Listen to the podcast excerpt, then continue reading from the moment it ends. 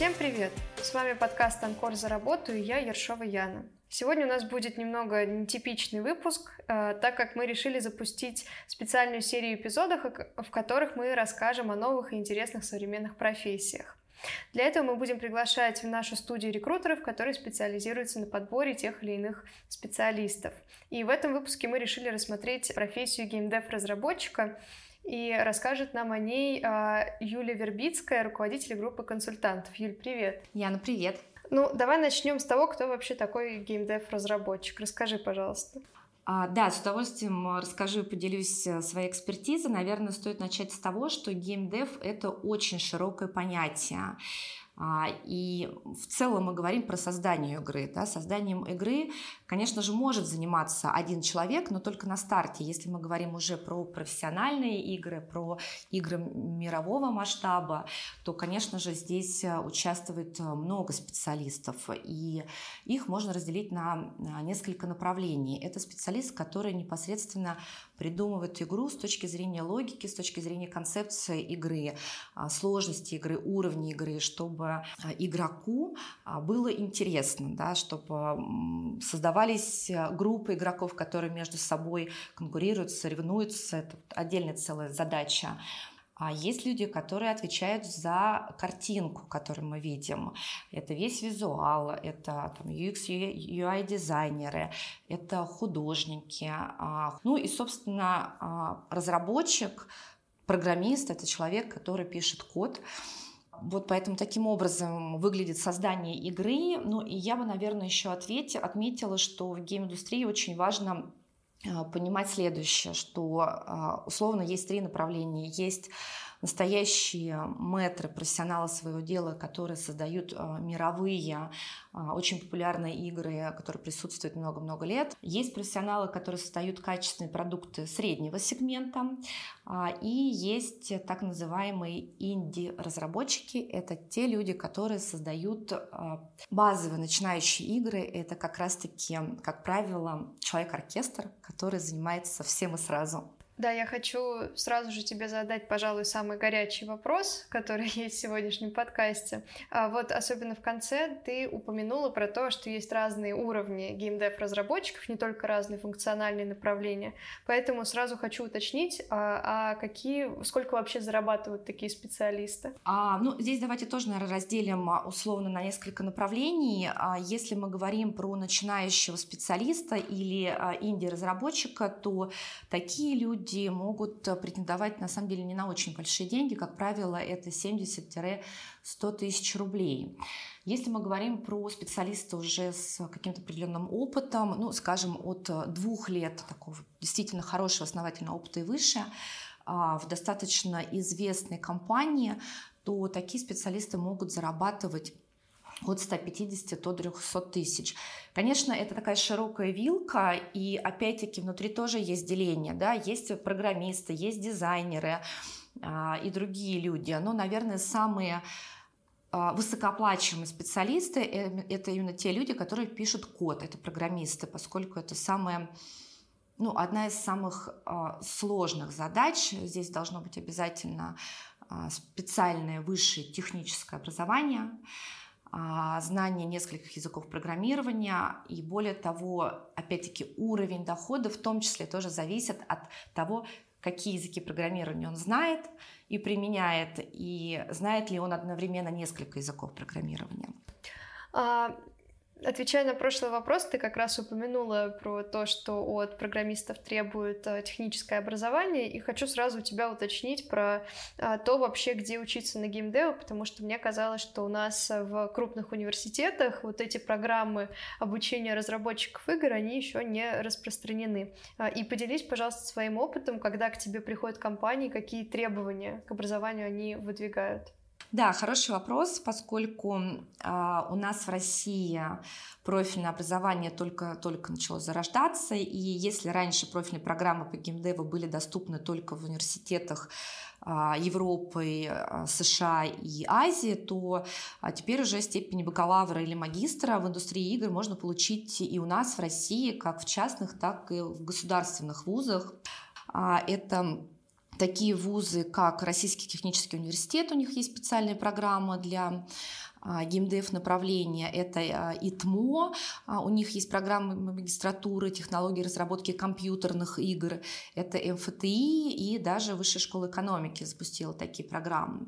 Но а, я здесь хочу а, открыть маленький секрет. А, я думаю, что те, кто уже в этой индустрии работает, они это прекрасно понимают. На самом деле до сих пор пока что нет у геймдев-компаний жестких требований по образованию к таким специалистам.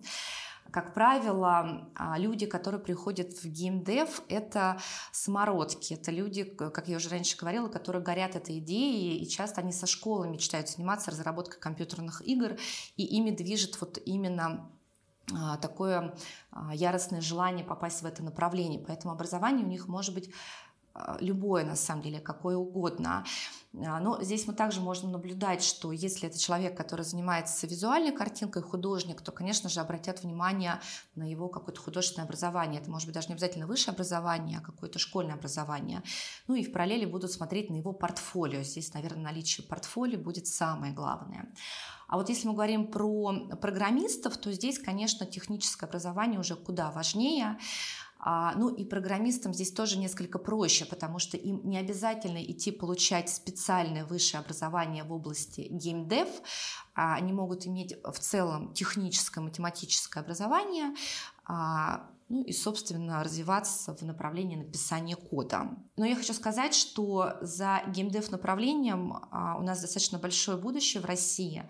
Если брать в целом то, как раз развит геймдев в мире, то пока Россия занимает, наверное, вот процентов 5 от всего мира. И как раз-таки тенденция такова, это весь мир прогнозирует, не только специалисты в России, что в ближайшие 5-10 лет будет а, большой рост геймдев направления у нас. И, соответственно, будут появляться новые программы образовательные и не только в высших учебных заведениях, но и дополнительных курсах, которые сейчас стали очень популярны. Слушай, вообще я очень рада слышать такой прогноз положительный, и действительно будет интересно за этим наблюдать. И раз уж так, давай поговорим с тобой о том, а, что нужно знать и уметь, когда, если хочешь начать карьеру в геймдеве. Какие советы ты могла бы дать по началу карьеры в этом направлении? Да, а, как мы уже говорили, у нас сейчас развивается сфера образования, поэтому для молодых начинающих специалистов а, путь может быть, наверное, даже достаточно простым, поскольку они может, могут получить а, высшее образование, могут получить дополнительное образование. Для человека, который мечтает попасть в геймдев, обязательное условие – это параллельно с получением образования начинать потихонечку применять свои навыки и писать какие-то игры пусть даже самые базовые, самые простые, а, но поскольку э, человек, когда отправляет свое резюме и параллельно прикладывает портфолио, а, то его всегда рассмотрят охотнее. А это вот один из таких путей. Но а, мы еще говорим, есть э, часть людей, которые мечтают попасть в геймдев не со старта своей карьеры. Они уже где-то работают, чем-то занимаются, у них уже есть какое-то образование. И вот, э, скажем, в середине своей карьеры они все-таки поняли, осознали, что они мечтают попасть в эту индустрию. И им может казаться, что это невозможно. На самом деле это возможно. Есть несколько способов. А, проще всего это сделать как раз-таки людям, которые занимаются программированием и около этого, например, тестированием. Это один из самых таких, наверное, простых способов а тестировщики, которые занимаются ручным тестированием или автоматизированным тестированием, они также из любой другой сферы могут попасть в геймдев. Или люди, которые занимаются написанием кода, им это тоже достаточно просто сделать. И у нас, кстати, был очень а, интересный и успешный кейс вот буквально несколько месяцев назад для одной а, достаточно крупной международной геймдев-компании мы искали дата-инженера. Дата-инженер – это, по сути, если коротко, тоже программист, который а, пишет код а, и применяет а, Java язык программирования. Собственно, так как рынок узкий, и мы долго, клиент долго не мог найти себе такого специалиста, он дал нам задачу расширить зону поиска и посмотреть в других направлениях. И мы нашли человека из банка, которому уже было на тот момент приблизительно 35 лет. А, у него был огромный технический бэкграунд, но он никогда не работал в геймдеве, но всегда а, мечтал об этом. Когда мы с ним разговаривали, он ухватился за эту возможность, и более того, он даже опустился процентов на 20 по деньгам ради того, чтобы выйти в геймдев-компанию и писать код именно для игры. А поделись еще, как выглядит а, вообще продвижение по карьерной лестнице в геймдеве, особенно если говорить там, ну, например, не только про начинающих специалистов, но и про уже опытных.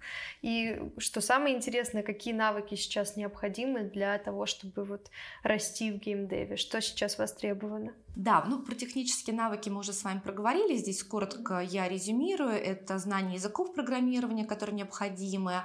А, это умение рисовать различные картинки, причем как от руки, так и с помощью специальных программ. Знание Unity и других игровых движков. Это очень важно, поскольку все игры именно на игровых движках написаны. И умение работать с 3D, а, различными 3D-редакторами и программами. Это если мы говорим про технические навыки. А, есть еще очень важный навык, который поможет а, достичь успехов в этом направлении, это знание английского языка. Как мы ранее уже а, говорили, что в России геймдев развит пока, наверное, вот процентов на 30 от всех возможностей, которые есть в мире. И самый центр событий по геймдев направлению происходит в Америке, в Азии, в Европе. Поэтому для человека, который знает еще очень хорошо английский язык, по сути, открывается весь мир, и он дальше может переехать а, в эти компании. Причем а, международные компании с огромным удовольствием а, перевозят к себе российских специалистов, поскольку они действительно эксперты, действительно у нас очень сильные технические специалисты, и, как правило, для международного рынка они относительно недорогие. Ну и э, я думаю, что очень важно сказать про софт-скиллы, да, все-таки а, мы говорим про сферу достаточно интересную, достаточно многогранную, которая включает в себя а, и творческий аспект, и технический аспект.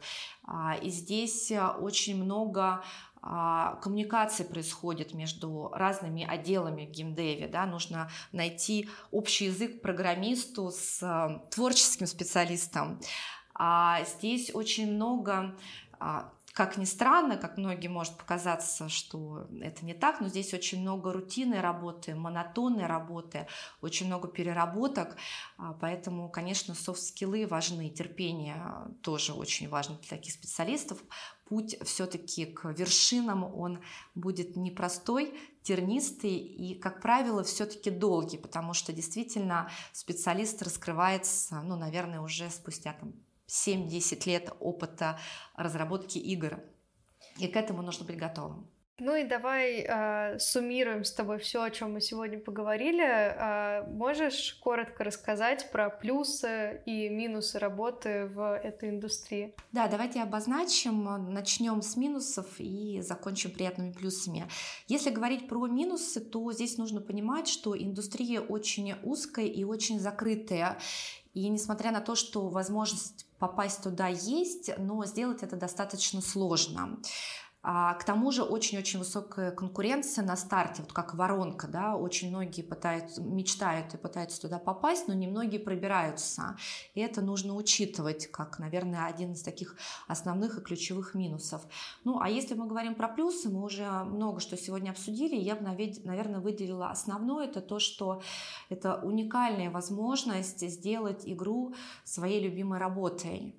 А, и обладая определенным набором качеств, навыков и знаний английского языка, это возможность а, очень успешно переехать за рубеж и строить карьеру там. Юль, спасибо тебе большое. Было очень интересно услышать про такую необычную и, мне кажется, очень востребованную индустрию. Будем обязательно звать тебя еще и надеюсь, что еще поговорим про э, геймдев. Яна, спасибо тебе большое, что пригласила. Тема действительно интересная. Я думаю, чем дальше, тем больше будет возможность обсуждать. С вами был подкаст «Анкор за работу». Подписывайтесь на наши социальные сети, чтобы не пропустить дальнейших выпусков.